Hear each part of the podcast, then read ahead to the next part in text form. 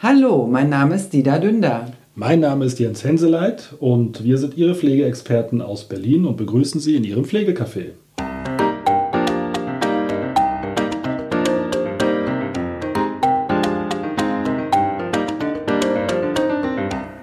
Hallo, herzlich willkommen zu unserem ersten Podcast. Wir begrüßen Sie in unserem digitalen Pflegecafé.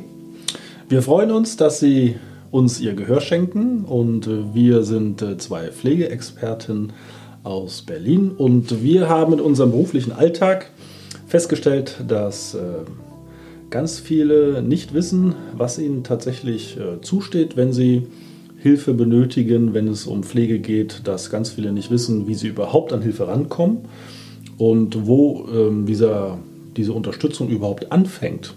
Und da ist das Thema Pflegeberatung ähm, ja der Nullpunkt, wenn man sich mit dem Thema Pflege auseinandersetzt. Und äh, wir haben uns ähm, ja, zusammengefunden und haben beschlossen, dass wir uns einmal in der Woche treffen, um dann jede Woche uns äh, Themen rauszusuchen, die wir mit Ihnen gemeinsam besprechen, die wir Ihnen näher bringen wollen, auch mit kleinen Geschichten aus dem Alltag, um einfach ja, etwas über Pflege aufzuklären und dazu beizutragen, dass das Thema eben auch ja, weiter verbreitet wird und der Rechtsanspruch auf bestimmte Sachen eben auch einfach bekannt ist.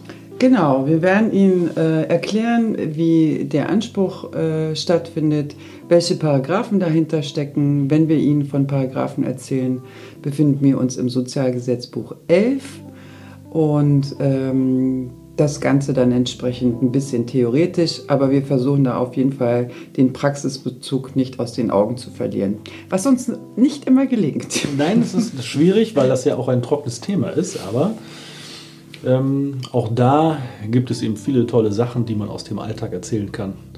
Und wie zum Beispiel diese Anekdote mit dem Pflegeberatung, wenn man dann als Beratungsunternehmen angerufen wird und jemand einen Termin vereinbaren möchte für eine Beauty-Kosmetik, was natürlich bei uns nicht der Fall ist. Aber auch da steckt ja das äh, Wort Pflege drin. Aber bei dem Thema Pflegeberatung geht es eben um etwas ganz anderes. Es geht um Unterstützungsleistungen, Angebote für Angehörige und Betroffene, wenn es um Pflegebedürftigkeit geht. Genau, und wir würden jetzt gerne mal durchspielen, wann und wie und wer, also wie das Ganze dann stattfindet. Genau, was ist zum Beispiel, wenn ich toi toi toi einen Schlaganfall habe und ich eine Einschränkung behalte und bis zu diesem Punkt immer völlig selbstständig war, alles alleine gemacht habe und dann auf einmal auf Hilfe angewiesen bin. Wo kriege ich dann meine Hilfe her? Sie als Betroffener oder auch Ihre Angehörigen können in dieser äh, Fallkonstellation dann sich an ihre Krankenkasse bzw. Pflegekasse wenden. Meistens ist es eine Telefonnummer, wo sie dann mitteilen, dass sie Hilfebedarf brauchen und zwar in ihrem Anliegen und in unserem äh, jetzt aufgeführten Beispiel aufgrund des Schlaganfalls. Genau. Wenn Sie überhaupt nicht wissen, wie Sie sich an Ihre Kasse wenden, gibt es einfach die Möglichkeit, entweder hat man irgendwann mal ein, äh, ein Schriftstück von der Kasse gekriegt, wo eine Telefonnummer draufsteht, oder man guckt im Internet nach und ruft einfach die Nummer an, die dort angezeigt wird und sagt, dass man eben Hilfe bei der Pflege benötigt und dann wird man in die entsprechende Stelle weitergeleitet. Sobald Sie den Antrag stellen oder bei Ihnen der äh, äh Verdacht auf Pflegebedürftigkeit besteht, haben Sie einen Rechtsanspruch auf die Pflegeberatung nach 7. Genau. SGB 11. Genau, im SGB 11 ist es verankert, der Paragraph 7a und 7, also das sind die Paragraphen, die eben den Rechtsanspruch begründen, wonach Ihnen kostenfrei eine Beratung zusteht.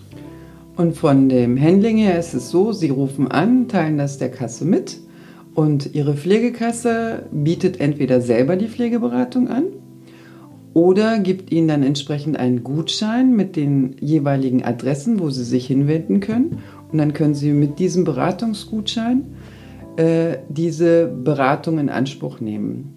Die Beratung soll laut Gesetz innerhalb von 14 Tagen erfolgen, was leider in der Praxis nicht unbedingt umsetzbar ist, aber Sie sollten zumindest innerhalb von 14 Tagen einen Termin zur Pflegeberatung vereinbart haben. Genau, und wenn man den Kontakt mit seinem oder seiner Pflegeberaterin ja aufnimmt, dann hat man ja schon die Möglichkeit, auch telefonisch kurz Sachen anzusprechen. Telefonisch wird das natürlich keine umfassende Beratung werden, aber die ersten kniffligen Fragen können dann schon meistens geklärt werden. Schön wäre es natürlich, wenn innerhalb von 14 Tagen diese Termine stattfinden würden, aber aufgrund der Masse einfach ist es nicht immer möglich. Und gerade jetzt auch zu Corona-Zeiten ist es noch schwieriger, weil eben auch diese ganzen Hygienevorschriften dafür sorgen, dass man nicht immer so einfach in die Haushalte kann, weil wir arbeiten ja auch mit Risikopatienten zusammen. Das verschärft das Ganze nochmal. Im normalen Alltag ist es schon so, dass man dann einen Termin vereinbart, vereinbart als Berater oder Beraterin und dann sich zu Hause trifft. Genau. Wer sind denn die Pflegeberaterinnen oder der Pflegeberater? Gibt es dazu irgendwie eine äh, äh bestimmte Qualifizierung? Ja, es gibt äh, die Pflegeberater nach 7a Ausbildung. Das sind äh, Pflegefachkräfte, Sozialpädagogen, Sozialversicherungsfachangestellte mit einem fachlichen Background, die diese Zusatzausbildung genießen und dann entsprechend qualifiziert sind, um anständiges Case-Management durchzuführen. Das heißt, es wird eine Struktur geschaffen, es wird geguckt, man kann auch sagen, auf der Makroebene, also von oben wie so ein Hubschrauber, fliegt der, diese Beratungsperson über der ganzen Situation und guckt sich an, was ist hier vorhanden, was ist hier nicht vorhanden, wo liegt der Unterstützung und der Hilfebedarf, welche monetären Mittel sind vorhanden und welche sind nicht vorhanden und erstellt dann einen sogenannten Versorgungsplan. Genau, damit ist auch die Frage äh, beantwortet worden, was wird beraten. Also diese ganze Versorgungssituation wird sich angesehen. Hilfsmittelversorgung ist ja auch ganz wichtig. Weil ja. äh, bevor die Pflegebedürftigkeit eintritt, kann man ja gegebenenfalls auch durch andere Möglichkeiten den Hilfebedarf reduzieren. Und da sind Hilfsmittel ein ganz großer Faktor. Oder Wohnumfeld verbessernde Maßnahmen, dass man schaut, ob man in der Wohnung Dinge verändern kann, damit die Pflege erleichtert wird. Also das ist schon eine sehr, sehr umfangreiche Beratung. Ich finde, das ist sehr ähnlich mit der MDK-Begutachtung. Ja, genau. Der MDK kommt dann ja, wenn man ne, einen Antrag gestellt hat auf Feststellung von Pflegebedürftigkeit. Auf dieses Thema werden wir später in einem anderen Podcast nochmal genau eingehen, weil das ja auch sehr umfangreich ist. Aber da ist es so, dass die eben ein Gutachten erstellen, was wirklich alles umfassend erfasst, wonach sich dann daraus ja der Hilfebedarf, also der Pflegegrad ergibt oder nicht. Und die 7a-Berater oder die 7a-Beratung läuft ja genauso vonstatten eigentlich, weil die Berater müssen ja auch alles erfassen, sich einmal genau. alles angucken, um dann ja Unterstützungsangebote machen zu können. Also die übernehmen ja nicht dann alles und sagen so, ich organisiere das jetzt alles und dann geht's los, sondern die machen ja einen, einen Versorgungsplan mit Angeboten und Vorschlägen und dann ist man in der Eigenverantwortung, sich dann dort eben Hilfe zu holen. Natürlich das habe ich, hab ich auch sehr oft erlebt, dass äh, äh, die beratende Person dann denkt, man nimmt alles den ab. Das ist nicht der Fall. Also die Pflegeberatung dient wirklich als Lotsenfunktion damit die Menschen, die sich in der Materie nicht auskennen, Hilfestellung bekommen. Das heißt aber nicht, dass sie alles abnehmen. Also die Selbstständigkeit soll weiter erhalten bleiben in jeglicher Hinsicht. Genau. Und wenn man dazu nicht in der Lage ist, ist das eben auch dann ein Punkt, wo man dann entweder durch eine bevollmächtigte Person äh, unterstützt wird oder wenn eben gar nichts mehr geht, wird dann eben auch manchmal eine Betreuung initiiert, angeregt, wonach dann eine Amtsbetreute, eine, ein Amtsbetreuer dann eben diese Sachen für einen übernimmt. Und jetzt äh, äh, bei der letzten Gesetzesanpassung ist es ja auch so, dass der Angehörige ohne den Betroffenen sogar sich beraten lassen kann. Ähm, das war vorher nicht möglich. Es ist ja so, dass meistens die Betroffenen gar nicht in der Lage sind, sich beraten zu lassen oder äh, äh aufgrund einer äh, äh, krankheitsbedingten Situation auch im Krankenhaus liegen, sodass die Angehörigen, die ja auch eigentlich die Hauptpflegeperson sind, dann auch zur Beratung kommen und sich beraten lassen. Und auch da finde ich, gerade die Angehörigen haben auch einen sehr, sehr großen Hilfebedarf. Die sieht man in diesem ganzen Konstrukt nicht. Ähm, die pflegen bis zum, zum äh, äh, ja, unermüdlichen und merken aber, dass sie doch an ihre Grenzen gekommen sind. Deswegen ist es auch ganz wichtig, dass die Beratung auch an die Angehörigen gerichtet wird. Ja, das ist eben gleich, also oftmals, na klar, jemand, wenn äh, der Hilfebedarf sehr groß ist oder die Hilfebedürftigkeit, äh, macht es wenig Sinn, denjenigen zu beraten, gerade auch wenn man jetzt mal von den kognitiven Erkrankungen ja. Äh, ausgeht, also gerade Demenz und Alzheimer und also die demenziellen Erkrankungen Da bringt es überhaupt nichts, wenn man jemanden im fortgeschrittenen Stadion versucht aufzuklären, sondern da geht es eben um die Angehörigen oder die Pflegeperson. Das können ja auch Nachbarn, Freunde, Bekannte sein, die das dann übernehmen. Die müssen dann ja wissen, was äh, gemacht werden kann Genau. und wo sie Hilfe sich herholen Ja. können. Ähm, deswegen ist es auch wichtig gewesen, dass das mit aufgenommen wird. Ja. Und ich wurde auch öfter gefragt, äh, äh, habe ich denn nur ein einziges Mal einen Beratungsanspruch? Das stimmt natürlich nicht. Die Beratung erfolgt so lange, bis die Versorgung entsprechend in die Wege geleitet worden ist. Ähm, klar haben dann die beratenden Institutionen irgendwie Interesse, den Fall dann abzuschließen. Aber wenn äh, äh, in der Pflegesituation sich irgendwas geändert hat, wo die Versorgung wieder angepasst werden muss, wo der oder diejenige das nicht im Alleingang schafft, besteht ein erneuter Anspruch auf Pflegeberatung, die sogenannte Wiederholungsberatung. Ja, genau. Die Pflege soll ja sichergestellt sein.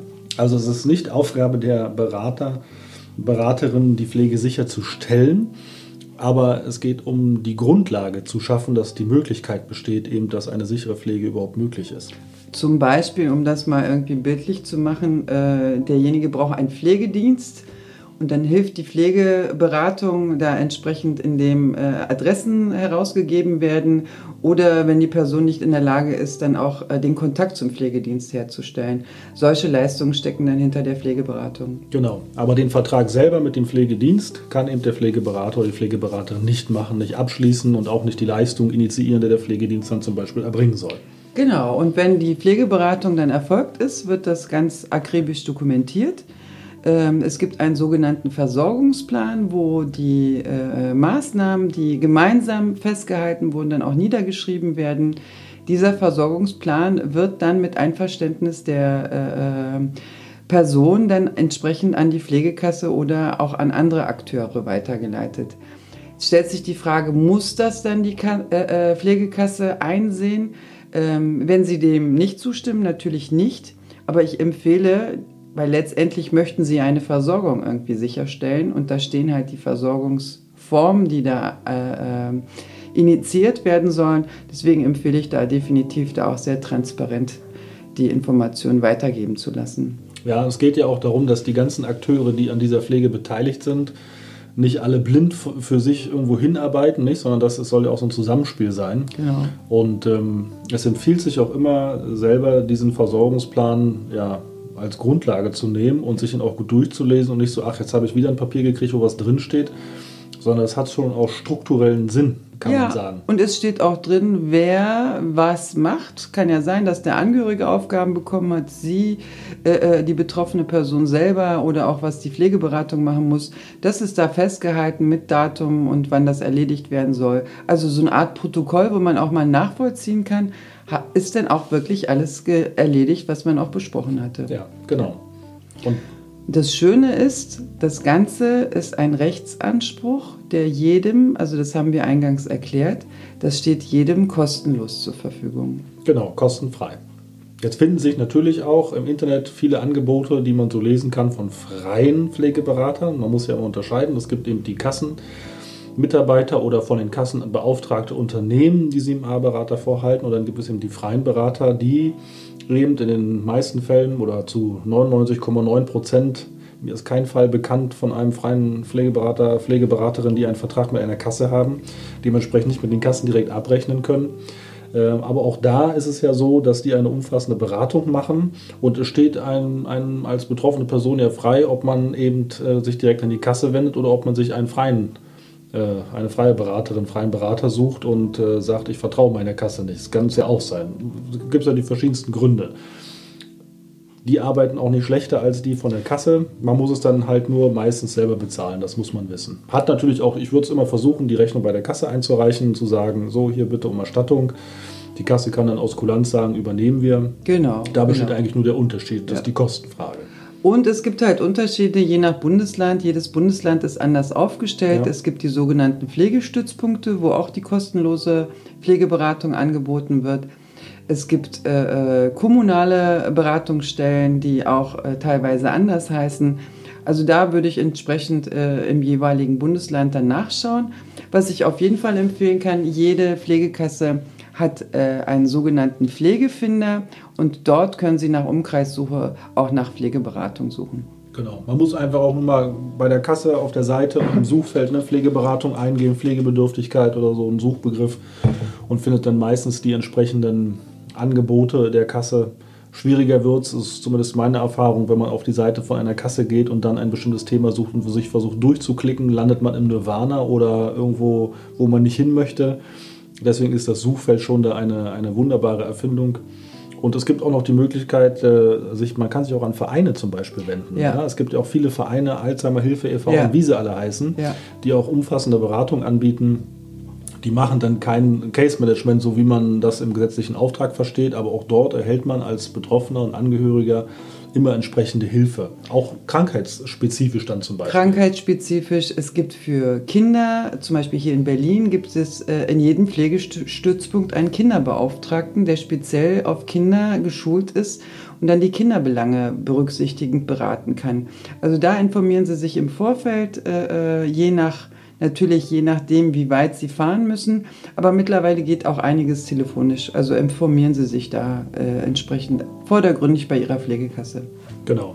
Das wäre immer so der erste Anlaufpunkt, zumal es auch so ist, wenn man bei der Kasse anruft und jetzt nicht weiß, was man genau sagen soll, kann man auch anrufen und sagen, meinetwegen, ich habe einen Schlaganfall gehabt, ich brauche jetzt Hilfe, ich kann nicht mehr, Sie müssen mir helfen. Genau. Dann sollten die von sich aus eine Pflegeberatung initiieren und entsprechende ja, Sachen in die Wege leiten, dass sie Hilfe erhalten. Ja. So viel zur Pflegeberatung nach 7a SGB 11. Ja, es ist ein spannendes Thema, es ist ein spannendes Feld. Eigentlich ist es ganz einfach, aber oft vielen gar nicht bekannt, dass es einen kostenfreien Rechtsanspruch ja. gibt, dass es eben bei Kassenberater gibt, dass es auch freie Berater gibt, die das machen, dass es Vereine gibt, Pflegestützpunkte, Anlaufstellen, wo man hingehen kann, wo man sich kostenfrei beraten lassen kann und sich Hilfe holen kann. Genau. Also in diesem Sinne, holen Sie sich die Hilfe, die Ihnen zusteht. Ja, als Einstieg zu unserem ersten Podcast und dann freuen wir uns auf die nächste Woche. Ja, in diesem Sinne, machen Sie es gut. Tschüss.